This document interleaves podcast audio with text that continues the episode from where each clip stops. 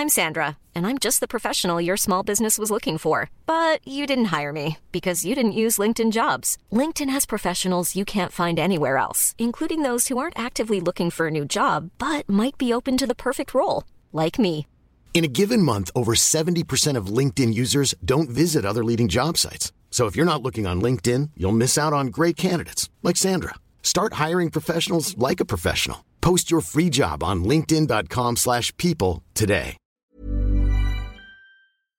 Bonjour mon amour. Merde Oh punaise Oh non Bon, c'était J'ai fait tomber un œuf qui a rebondi sur mon pied et qui s'est écrasé par terre. Une œuvre de Félix Rapnard en relou majeur. Je reviens vers toi.